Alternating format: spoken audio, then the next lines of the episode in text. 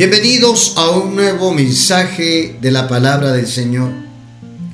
Un podcast donde Dios nos mostrará en la palabra, en su palabra, cómo caminar en este mes cuarto del año, el mes de abril. Anhelamos con todo nuestro corazón tener un buen mes, un mes donde podamos experimentar el poder de Dios, un mes donde podamos vivir sobrenaturalmente lo que el Padre nos ha de entregar. Para ello necesitamos caminar sobre la escritura, así como hizo Pedro. He intentado toda la noche pescar, tirar la red y no he agarrado nada.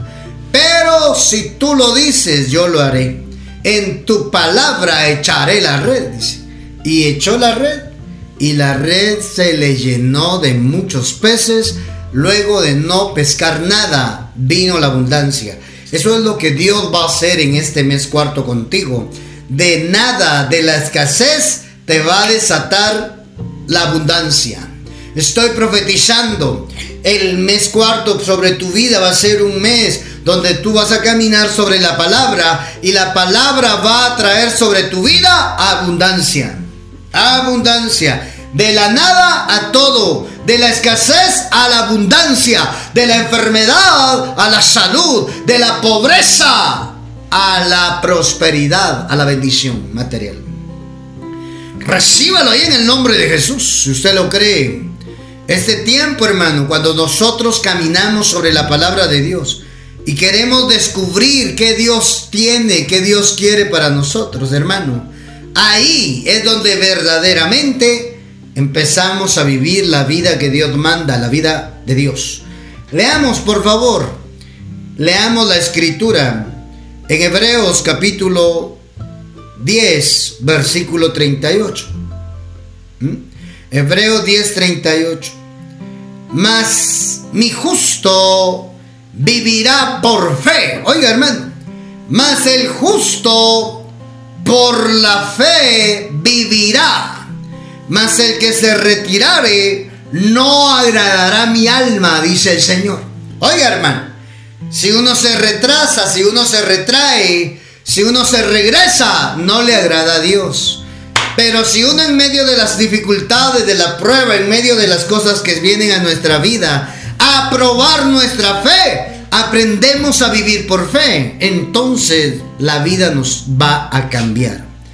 Este podcast del mes de abril lo hacemos porque en la escritura, en, Apocalipsis 22, versículo 2, habla que en medio de la calle de la ciudad santa, en el cielo, a uno y a otro lado del río está el, el árbol de la vida, que produce 12 frutos. Oiga, hermano, 12 frutos, santo Dios, que produce 12, ¿cuál, qué, qué, es lo que produce 12 frutos? El árbol de la vida. Ay, hermano. Mire esto. Dando cada mes su fruto. Santo Dios. El árbol de la vida que produce 12 frutos. Dando cada mes su fruto. Y las hojas del árbol sanan gente. Ay, eh. Oiga, hermano. Las hojas del árbol sanan gente. Le voy a leer la nueva traducción viviente. Fluía por el centro de la calle principal a cada lado del río. Crecía el árbol de la vida, el cual produce 12 cosechas de fruto. Una cosecha nueva cada mes.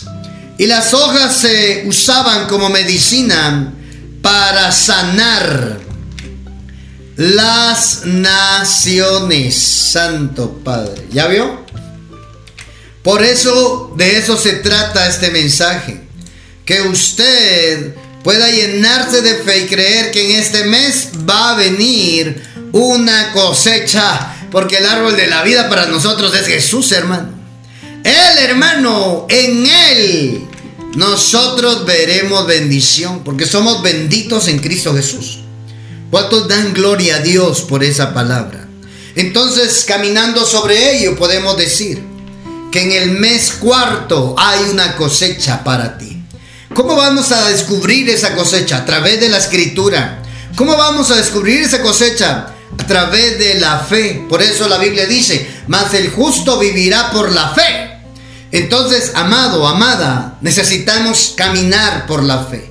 Necesitamos vivir por la fe.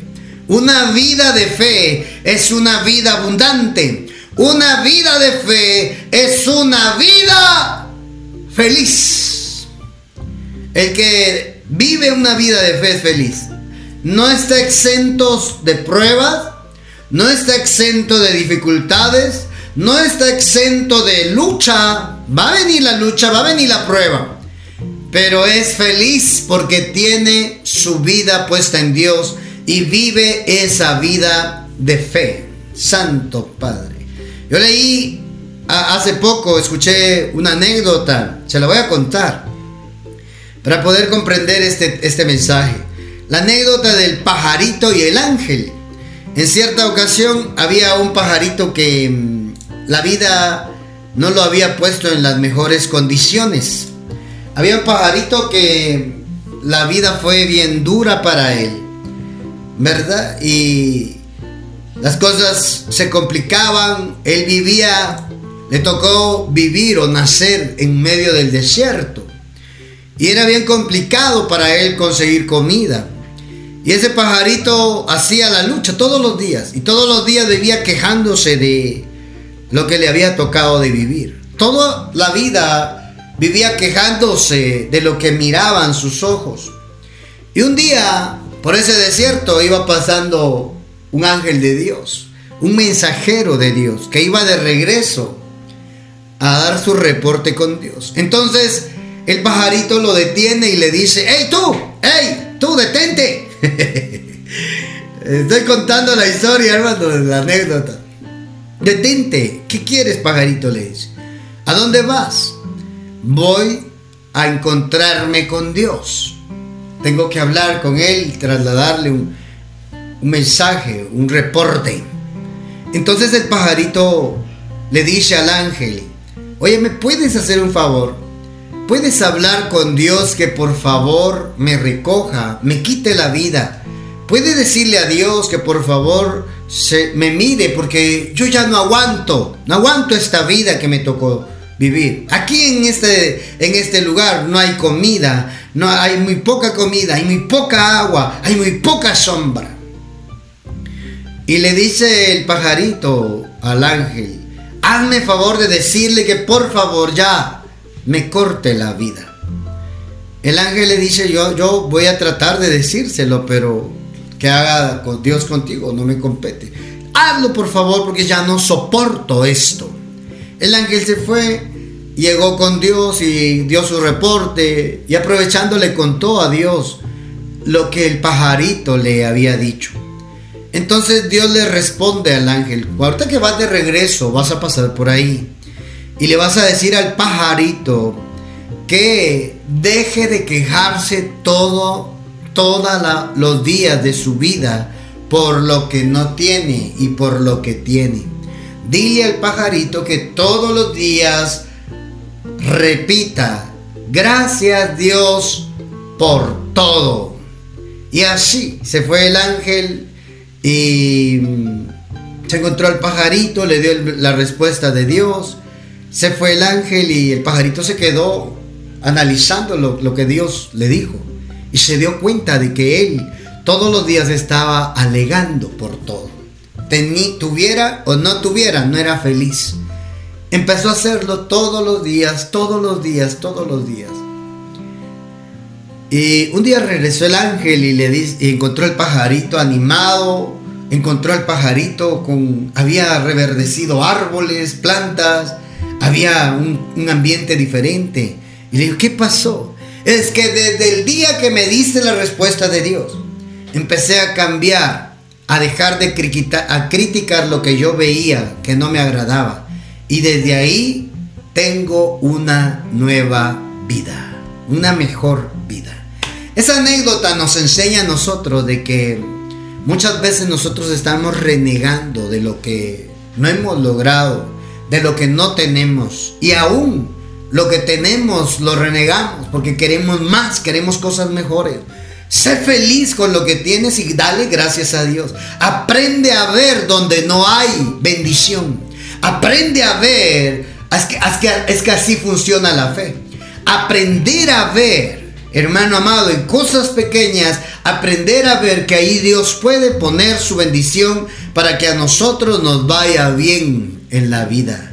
Entonces seremos felices cuando nosotros aprendamos a ver la, y a caminar la vida de fe. A caminar la vida que Dios nos, nos da, la oportunidad que viene a nosotros. Por eso la escritura dice, por fe andamos y no por vista. Claro, el que se atreve a vivir por fe. Si andamos por fe es porque vivimos una vida de fe, mi amado. Oiga lo que dice esa cita de Hebreos que leímos cuando arrancamos, ¿verdad? Hebreos 10:38. Mas el justo por la fe vivirá. Oiga, hermano, esa palabra vivirá, por la fe vivirá. En la escritura original es la palabra soy. La palabra soy es la palabra que se refiere a el aliento de vida, a ser un ser vivo, a ser un ser viviente. La palabra vida se puede usar en dos términos griegos la vida bios, que es la vida biológica, cronológica, contabilizada por tiempo. La vida bios, la vida natural. Y la vida bios, que es la vida espiritual, la vida del espíritu, la vida de fe. Entonces, oiga hermano, la vida Zoe se alcanza cuando aprendemos a vivir y a caminar por fe y no por vista. Si caminamos por vista, todo lo estamos criticando. Si caminamos por vista, andamos de mal humor. Si caminamos por vista, hermano amado, arruinamos todo lo poco que tenemos, lo despreciamos, hermano. Lo poco que llega a tus manos, ay, eso no alcanza. Por eso no te alcanza porque no aprendes a ver que en eso poco Dios puede hacer cosas grandes, que de lo poco Dios te puede llevar a mucho, que de la escasez Dios te puede sacar y te puede poner en la abundancia, que de la cola financiera Dios te puede sacar de ahí y ponerte como cabeza en las finanzas. Alguien tiene que alabar al Padre. Estoy profetizando sobre tu vida con la escritura que Dios cambiará tu vida en este cuarto mes. El Padre te sacará de la cola, te convertirá en cabeza. Santo Dios. Oiga hermano, la vida Zoe, la vida de fe, la vida que Dios quiere para nosotros hermano. Esa vida, amado, que dice Juan 10:10. 10, ¿De acuerda? Juan 10:10 10 dice, el ladrón no viene sino para hurtar, matar y destruir. Yo he venido, oiga hermano, yo he venido para que tengan vida. Esa palabra vida en el griego es la, la palabra soy. ¿Ya vio? Porque nosotros estábamos muertos en nuestros delitos y pecados. Caminábamos en la vida bios. Sin Dios, sin reconocer a Jesús, tenemos una vida bios, como cualquier mortal humano. Cuando Jesús es el Señor de nuestra vida, entonces nuestra vida se vuelve la vida Zoe. Oiga eso, yo he venido para que tengan vida. Oiga, la vida espiritual, la vida Zoe. Y para que la tengan en abundancia. ¿Ya vio? La fe, cuando aprendemos a caminar por fe, a vivir por fe, empezamos a vivir la vida Zoe. Y la vida Zoe viene acompañada de la abundancia. ¿Sabe qué significa esa palabra abundancia en el original? Esa palabra en el griego, la palabra abundancia, y para que la tengan en abundancia, la palabra perizos, que significa el sentido de más allá. Oiga, superabundante. Oiga, no abundante, superabundante. Una vida superabundante. Una vida más allá de lo humano, más allá de lo normal. Oiga, ¿qué significa esa palabra abundancia? La palabra perizos significa superior. La vida Zoe, la vida espiritual, es una vida superior. ¿Superior a qué? superior a los problemas, superior al hombre, superior a la dificultad, superior a la crisis. ¿Por qué? Aunque tú tengas problemas, si tú estás caminando por fe, si tú estás viviendo por fe, ten por seguro que Dios te posicionará como alguien superior, como alguien cabeza. De eso se trata, hermano, la vida Zoe, la vida abundante la vida que Dios quiere, la vida por fe, envolverte superior, envolverte cabeza y salir de la cola. Te estoy profetizando que lo que Jesucristo vino a rescatar acá a la tierra para nosotros fue la vida Zoe que se perdió en el jardín. La vida Zoe que perdió Adán allá en el huerto, hermano. Ahí entró la muerte espiritual. Ahí perdieron la vida Zoe y empezaron a vivir la vida bios la vida biológica. Amado, entonces esta palabra abundancia que dice Juan 10:10, 10, para que tengan una vida abundante, es que en la tierra tengamos una vida superior. Eso es lo que te va a distinguir en los que son creación de Dios y los que son hijos de Dios. En que el Hijo de Dios, en la palabra, en Cristo Jesús, se vuelve superior a todos. Ay, hermano. Oiga eso, qué tremendo, ¿verdad? Preeminencia. ¿Ah? Esa es la vida soy. La vida de preeminencia. Preeminencia. ¿Qué le parece? Una vida de preeminencia. ¿Sabe qué es la preeminencia? Privilegio. Oiga, hermano. Exención exención o ventaja que goza una persona por razón o mérito especial. ¡Ay, hermano! A los que a los que le a los que agarran a los que agarran esta palabra empiezan a vivir una vida de ventaja divina. Una vida de preeminencia, una vida de abundancia, hermano. ¿Quién quiere esa vida de privilegio? Dicen, ese tiene cuello. No, es que entendió la escritura. la ese que es suertudo. No, no es suerte, es bendición. Ay, hermano, no es suertudo, suertuda. No, no, no, no, no. No, es bendición de Dios porque está viviendo la vida soy. Está viviendo la vida superior, la vida preeminente le da ventaja sobre otros, pues de eso se trata. Ay, hermano. Entremos a platicar entonces del mes cuarto, porque eso es lo que queremos platicar, desarrollar.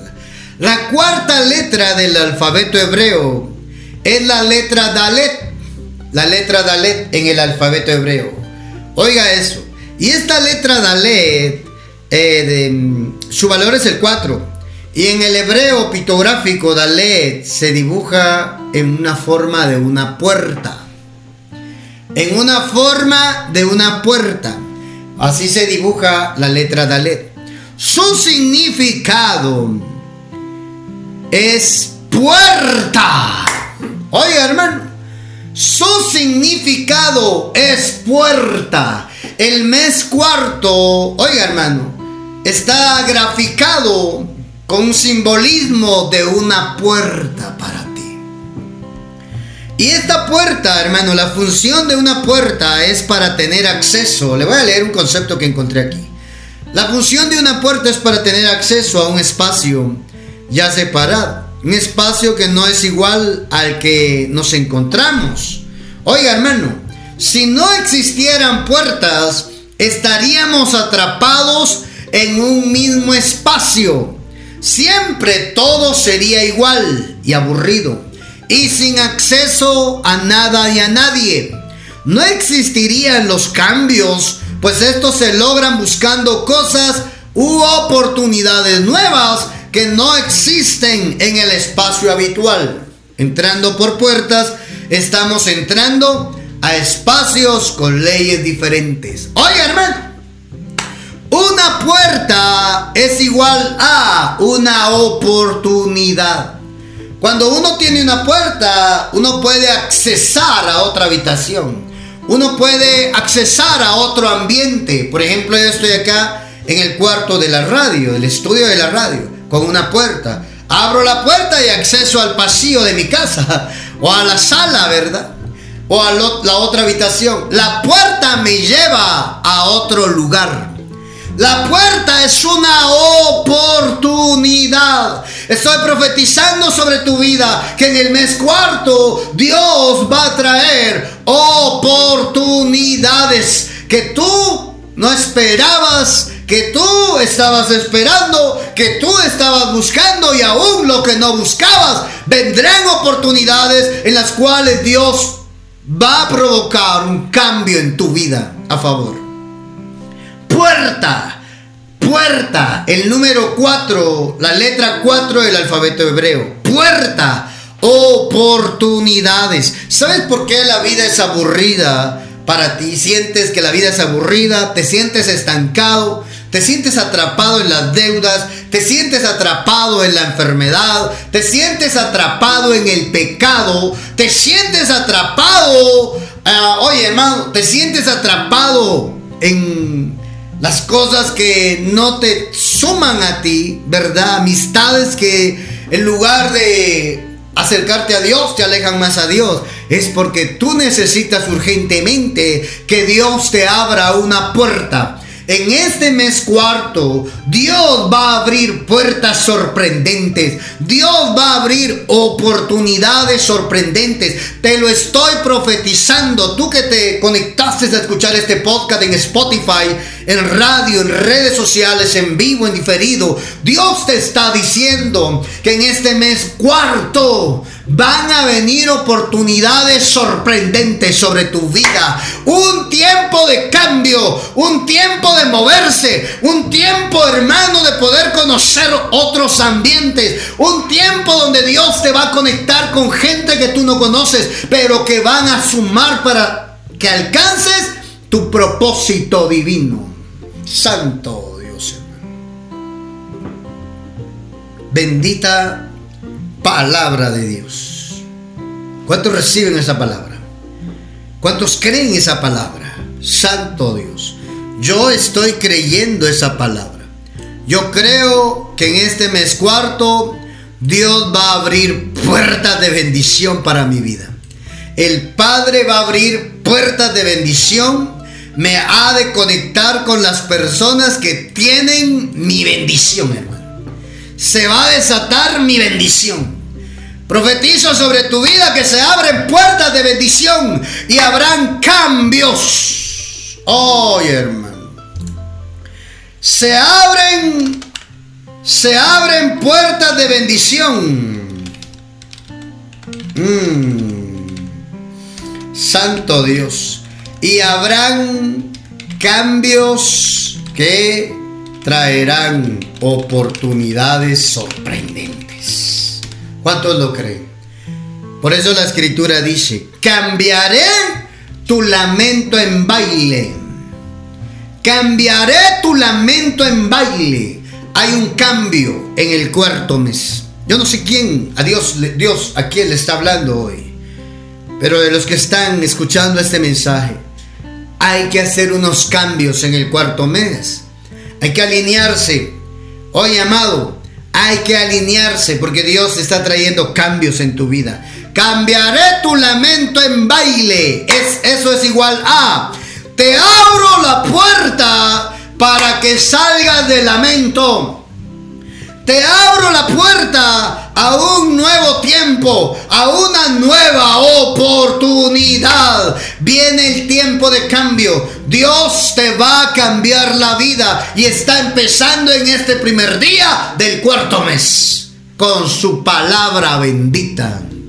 Oiga, hermano, una puerta, eso significa la letra cuarta del alfabeto hebreo. Puerta, oportunidad, acceso acceso a otros ambientes. Dejarás de tener esa vida aburrida. estancada, hermano. Qué horrible es vivir así, ¿no? Como cristianos.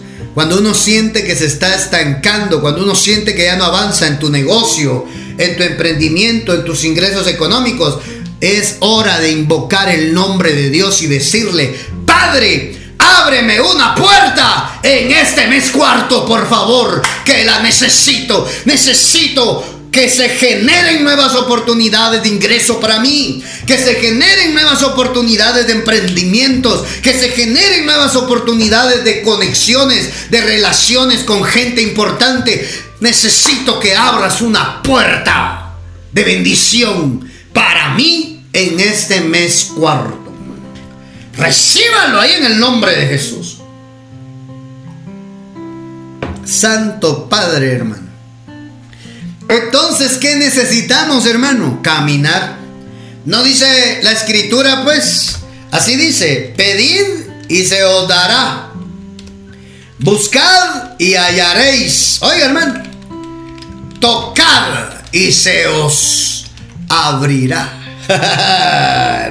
¿Tocad qué? La puerta. Hermano, te corresponde empezar a caminar por fe. Te corresponde, oiga, pide, habla, busca, camina, muévete, haz algo y Dios te llevará a la puerta que tiene tu bendición, porque la promesa dice, tocad la puerta y se os abrirá. Toc, toc, toc. Este, este es el mes donde tienes que esforzarte.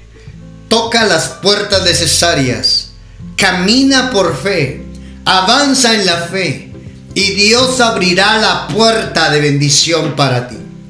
Oiga hermano, Dios abrirá la puerta de bendición para tu vida.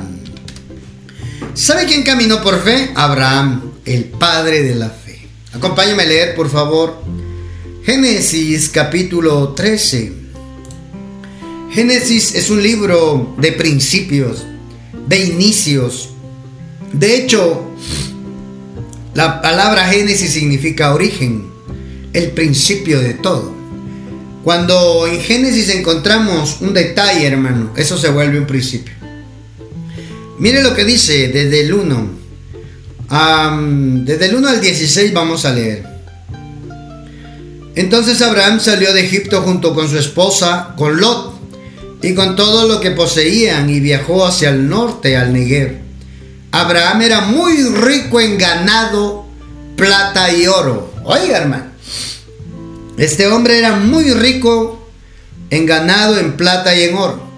Desde el Negev, oiga, reciba esa promesa para usted también.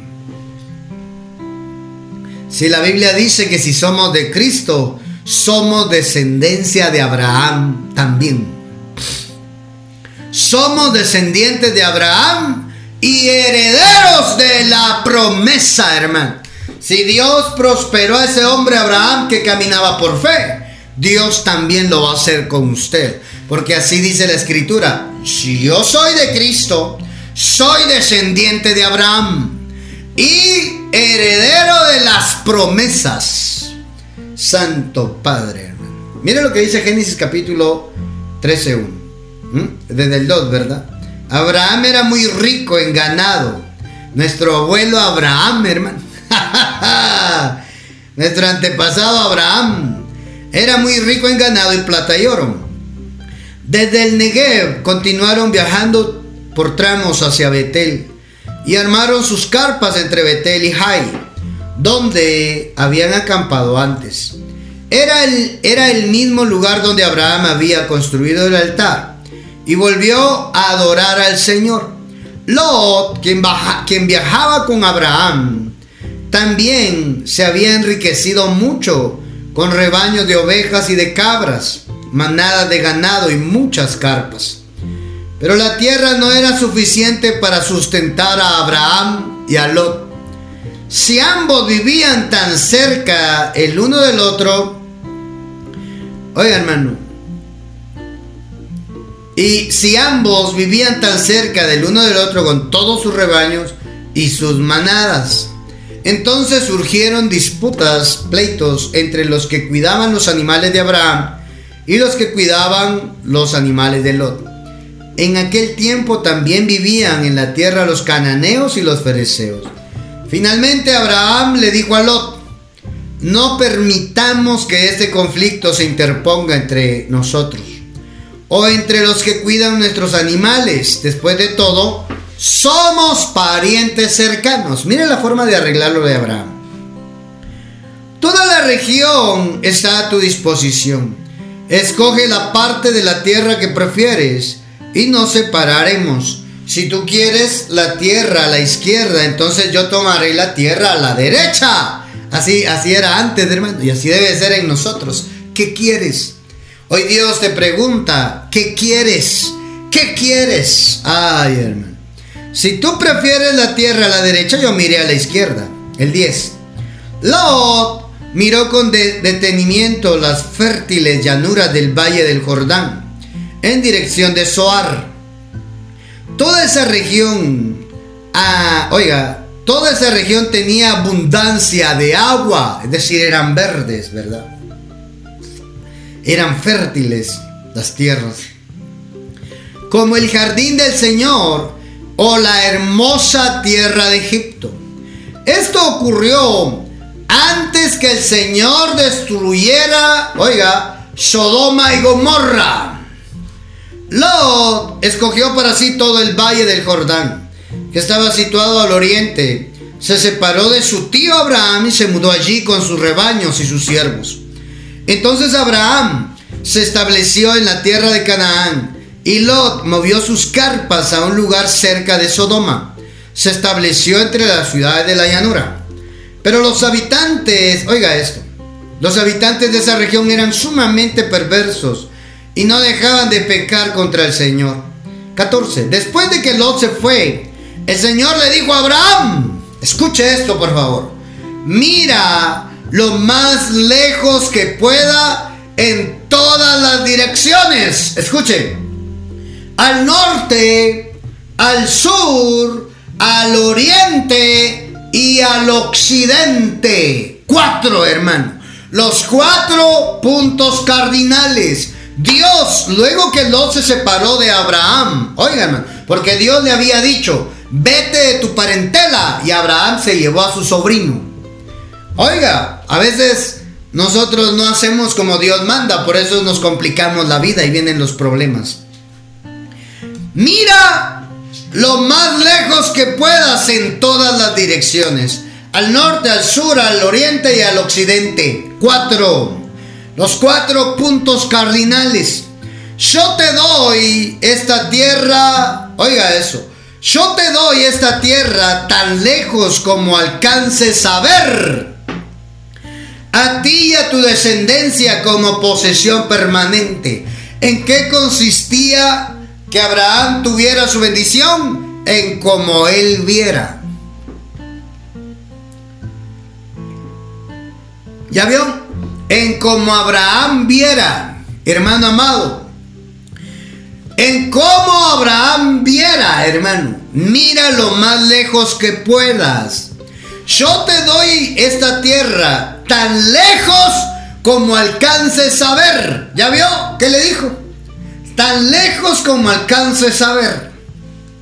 Y a tu descendencia como posesión permanente.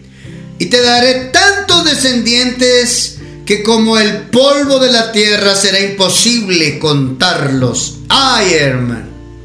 Recorre toda la tierra en cada dirección, pues yo te la entrego. ¿Ya vio? Recorre, camina al norte, camina al sur, camina al oeste, camina, haz algo. En este cuarto mes tienes que moverte, en este cuarto mes tienes que esforzarte, en este cuarto mes tienes que hacer todas las cosas como se deben de ser. Hazlo bien, hazlo con excelencia, porque Dios va a hacer cosas grandes contigo. En el cuarto mes, al norte, al sur, al este, al oeste, Dios va a enviar bendición desde los cuatro puntos cardinales que van a buscarte por nombre. Santo Dios, ¿qué ves? ¿Qué ves en el mes cuarto? ¿Mm? ¿Ves deudas? Vas a terminar quebrado en deudas. ¿Qué ves? ¿Qué logras ver en este mes? ¿Qué ves? Yo veo abundancia.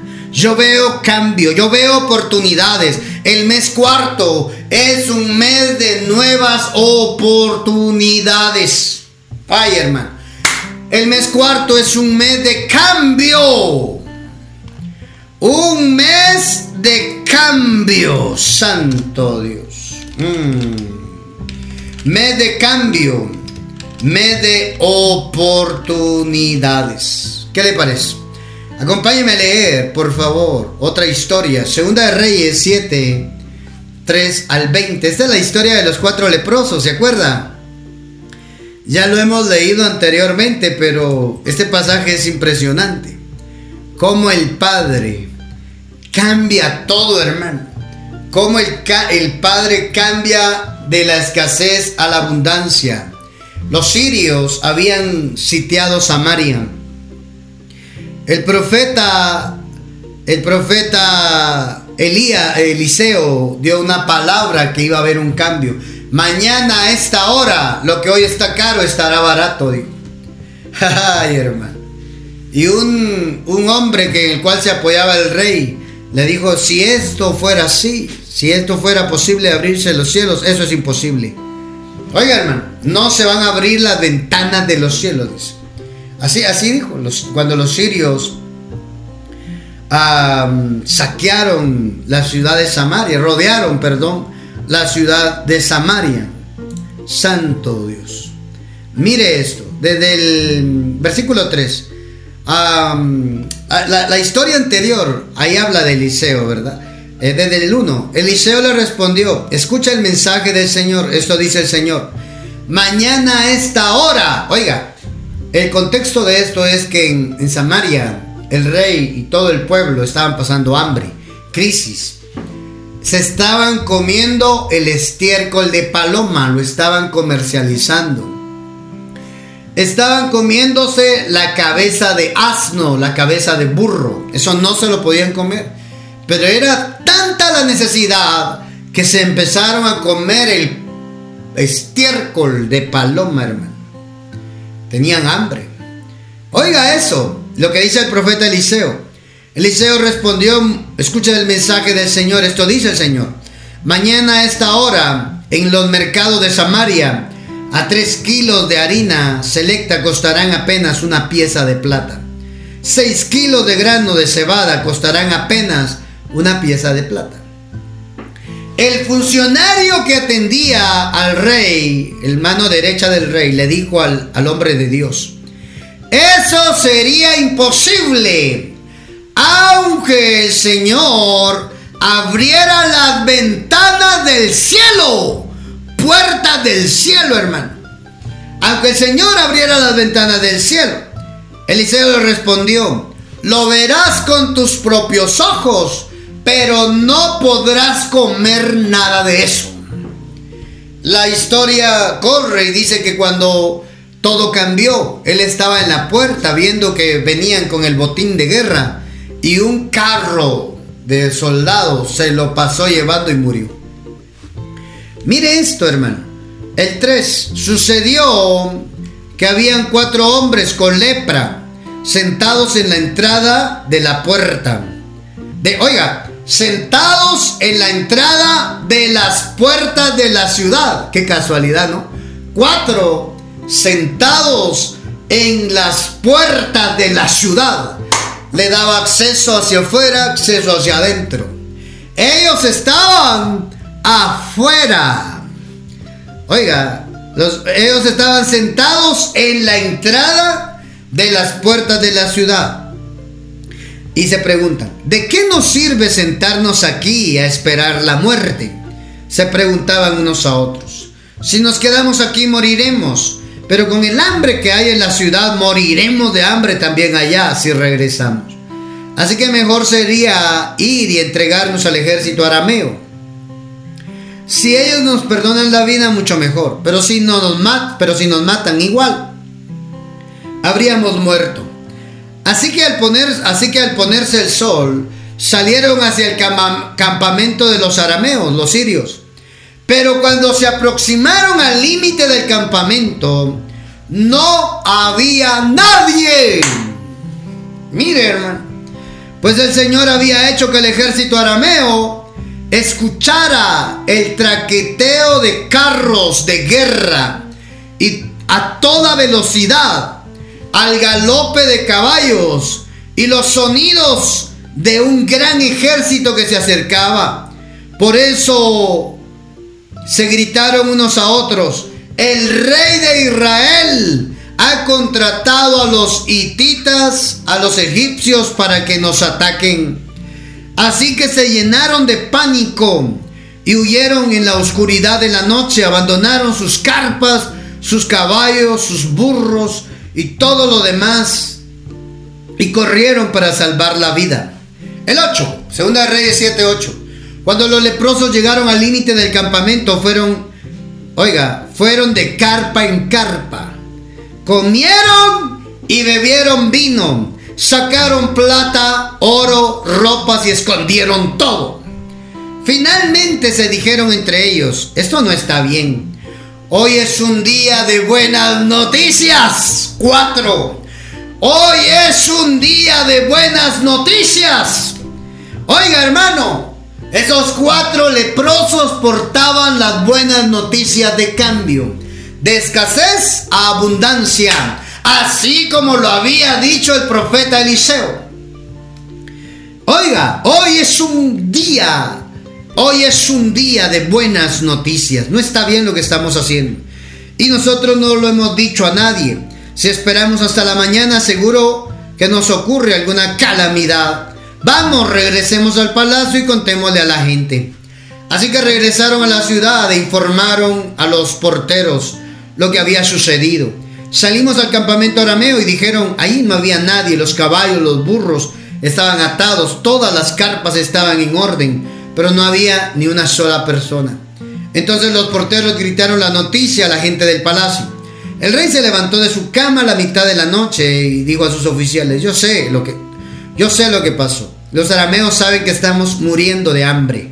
Por eso abandonaron su campamento y están escondidos en el campo esperando que salgamos de la ciudad para capturarnos vivo y tomar la ciudad. Miren la mente del hombre. Así pensamos nosotros, hermano. El 13. Entonces uno de sus oficiales le dijo, deberíamos mandar espías a investigar. Que se lleven cinco de los caballos que quedan. Si les pasa algo, no será peor que si se quedan aquí y mueren con todos nosotros. Así que prepararon dos carros de guerra con caballos y el rey envió espías para que averiguaran lo que había sucedido al ejército arameo. 15. Los espías recorrieron todo el camino hasta el río Jordán, siguiendo un rastro de prendas y objetos tirados por los arameos cuando huyeron desesperadamente. Luego regresaron y le informaron al rey. Entonces la gente de Samaria salió corriendo y saqueó el campamento de los arameos. Así se cumplió ese día tal como el Señor había prometido, que se venderían tres kilos de harina selecta, fina, por una pieza de plata y 6 kilos de grano de cebada por una pieza de plata. Oiga, hermano, qué tremendo, ¿no? Se cumplió. El rey asignó al funcionario que lo atendía, aquel que había dicho que era imposible, que se abriera una ventana del cielo para ellos. El rey asignó al funcionario que lo atendía para que controlara las multitudes en la puerta. Pero cuando salieron corriendo, lo atropellaron y lo pisotearon. Así el hombre murió Así que todo sucedió exactamente como el hombre de Dios lo había predicho cuando el rey fue a verlo a su casa. El hombre de Dios le había dicho al rey, mañana a esta hora, en los mercados de Samaria, tres kilos de harina selecta costarán una pieza de plata, seis kilos de grano de cebada costarán una pieza de plata. Oigan, ese hombre que había dicho que era imposible ese hombre que había dicho ni porque Dios abra las ventanas de los cielos, puertas pequeñas. Las ventanas son esas puertas pequeñas. Ni que Dios abriera las puertas, eso sería posible. ¿Sabe cómo murió? Murió aplastado por la multitud en la entrada de la ciudad. aquel hombre que, aquella mujer, aquel hombre que no tenga fe en este mes cuarto, que vienen buenas noticias, tenga por seguro que usted corre el riesgo de que la crisis lo acabe. Hermano, mes de buenas noticias. ¿Sabe qué hizo Dios? ¿Sabe qué hizo Dios? Los cuatro leprosos iban caminando y cuando ellos tomaron la decisión de caminar, Dios hizo que los pasos de los leprosos se convirtieran en sonidos de un gran ejército. Cuatro, qué casualidad que fueron cuatro y no cinco y no seis. Cuatro leprosos caminando. Cuando tú empiezas a caminar, cuando tú haces lo sobrenatural, Dios hará. Oye, si tú haces lo natural, Dios hará lo sobrenatural. Dios hizo que el sonido de los pasos de los leprosos se volviera un terrible sonido de ejército de guerra. Por eso salieron huyendo. Cuatro leprosos usó Dios para cambiarle la situación a su pueblo. Cuatro leprosos portaban las buenas noticias. En este mes cuarto, Dios te hará, oye, Dios hará que vengan las buenas noticias. Viene tu levantamiento, viene tu resurrección, viene la temporada de milagro para tu vida. ¿Sabe que cuatro días estuvo Lázaro muertos? Así dice Juan 11:38 al 44. Por tiempo ya no lo voy a leer. Dice que él llevaba cuatro días de muerto. Señor, hace cuatro días que murió Lázaro. Seguramente ya huele mal. A los cuatro días, hermano. Cuatro días de descomposición en la mente del hombre, en lo que Marta, su hermana, veía. ¿Qué ves tú en el mes cuarto? Yo veo milagro, yo veo abundancia, yo veo oportunidad, yo veo conexiones, yo veo bendición, yo veo que se abren las puertas de bendición para ti. Viene la resurrección, te vas a volver a levantar, te convertirás en un milagro de Dios, serás un testimonio vivo del poder de Dios, así como a Lázaro lo levantaron en el cuarto día de muerto, así Dios en el cuarto mes va a ser un milagro sorprendente donde serás un testimonio vivo de su poder. Te estoy profetizando que el mes cuarto trae bendición, que el mes cuarto trae cosecha, que el mes cuarto es un mes de bendición, es un mes de oportunidades, es un mes de milagros, es un mes de cambios favorables. Dios te cambiará la vida en este mes cuarto. Santo Dios. Yo no sé si se lo está creyendo. Pero yo necesito saber si hay alguien agarrando esta palabra y diciendo ahí, eso es para mí, Padre. Este, este mensaje, este podcast tiene nombre y apellido, el mío. Y tus ojos lo verán hecho realidad. Este mes cuarto es un mes de oportunidades, conexiones.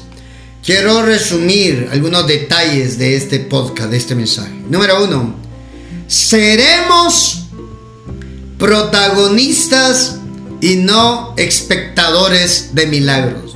El hombre que murió atropellado, que dijo que era imposible, que dijo que ni aunque Dios abra las ventanas de los cielos, eso será posible. Y fue posible, él no lo disfrutó. Él solo lo vio, no lo disfrutó.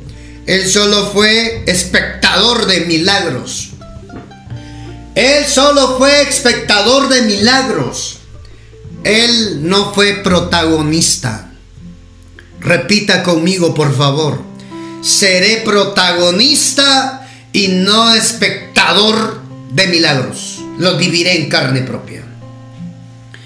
Dos, debemos poner en práctica la palabra que dice andamos por fe y no por vista. En medio de tu prueba, en medio de tu dificultad, aún en medio de, de tu abundancia, de tu bendición, no dejes de andar por fe y no por vista. Tres, vivir cada día este mes la vida que Dios quiere para nosotros. La vida soy, la vida abundante. El cuarto mes es un mes de cambio. mes de oportunidades, mes de buenas noticias para ti. Toca tus oídos. Declaro y profetizo que vienen las buenas noticias para nuestros oídos. Declaro y profetizo. Declaro que esas buenas noticias las portan el mes cuarto. En el nombre de Jesús. Prepárate para vivir un tiempo de fe, un tiempo de provisión.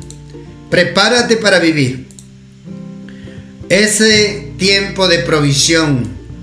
De donde menos te esperas, ahí Dios te va a proveer. Prepárate. Está atento a ver lo que Dios va a hacer. Este mes cuarto es mes de milagros sobrenaturales.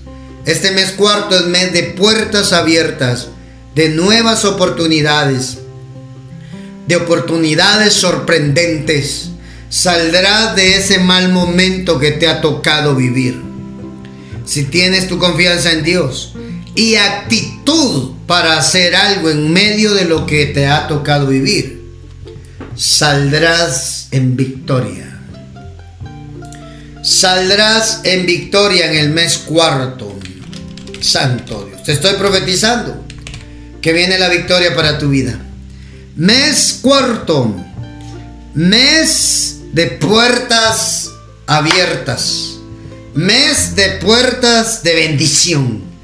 Mes de oportunidades para tu vida.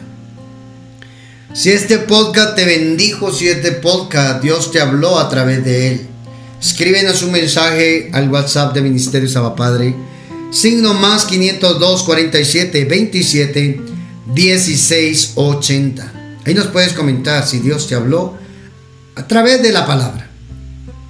También tienes petición de oración, mandanos tu petición de oración para que oremos por ti. Será un privilegio poder ponernos en la brecha por tu vida y ser testigos en este mes cuarto del poder de Dios manifestados. Deseas bendecir este ministerio aportando, sembrando, ofrendando, diezmando acá en Abba Padre. Nos escribes al WhatsApp de oración, ahí te daremos la información personal. Que Dios te bendiga, te guarde, te prospere. Te espero en el próximo mensaje de la palabra de Dios acá en nuestra plataforma de ministerios Abba Padre. Bendiciones.